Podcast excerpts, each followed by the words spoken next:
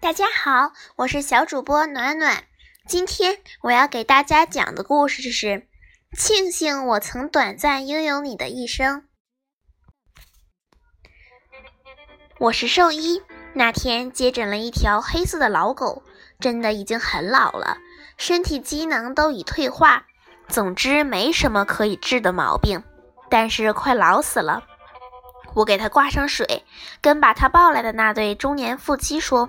真的没救了，父亲俩就这么坐在凳子上看着那条老狗。不知道为什么，只要房间一有点动静，老狗就会奋力地抬起头看着门外，一会儿没动静又躺回去。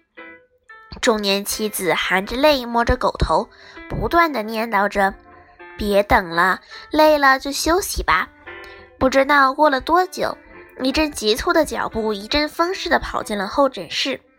一个二十岁左右的男孩出现在老狗的面前。那时候，一种我从未看过的神情出现在老狗的眼睛里。我知道动物也有回光返照这一说，可是那条狗太老了，它挣扎着扑进男孩的怀抱里，呜呜地叫着。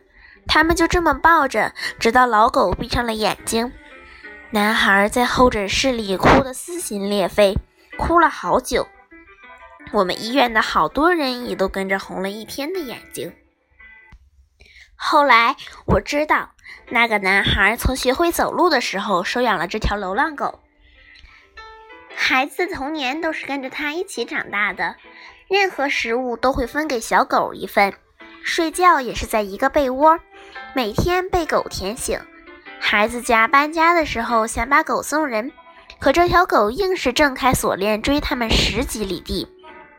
后来，孩子出去上学了，狗也老了，从纯黑色变成了灰色。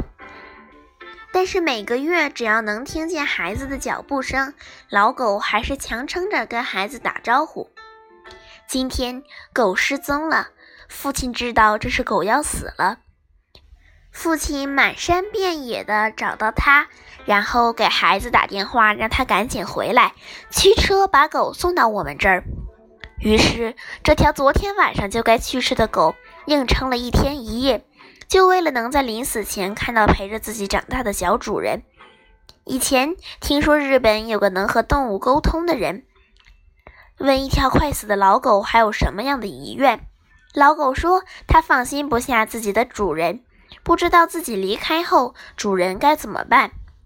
我以前对这种节目半信半疑，可是我看的这一幕。